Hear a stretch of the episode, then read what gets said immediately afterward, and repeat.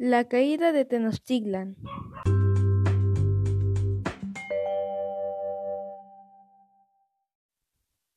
Hernán Cortés llegó a Mesoamérica en abril de 1519. Desembarcó en un lugar al que llamó Veracruz, con 450 soldados. Tiempo después hizo alianzas con enemigos de los mexicas, ganándose su lealtad. Moctezuma le envió oro a Cortés y a este le agradó mucho. El 8 de noviembre de 1519, Cortés entró a la ciudad y ya estaban preparados para la batalla. Moctezuma alojó a Cortés y a sus soldados seis días en su palacio. Cortés apresó a Moctezuma para controlar a los mexicas, pero él no sabía el sistema de gobierno que tenían y Moctezuma no era todopoderoso como él pensó. Los mexicas podían rebelarse.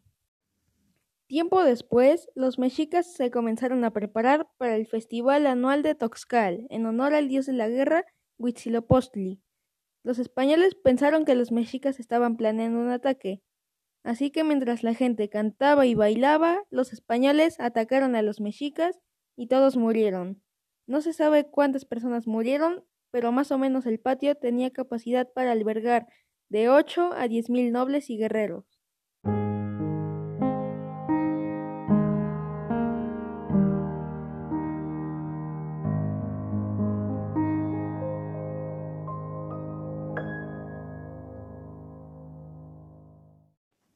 Los mexicas sabían que los españoles se habían rebelado, y Cortés le dijo a Moctezuma que calmara a los mexicas.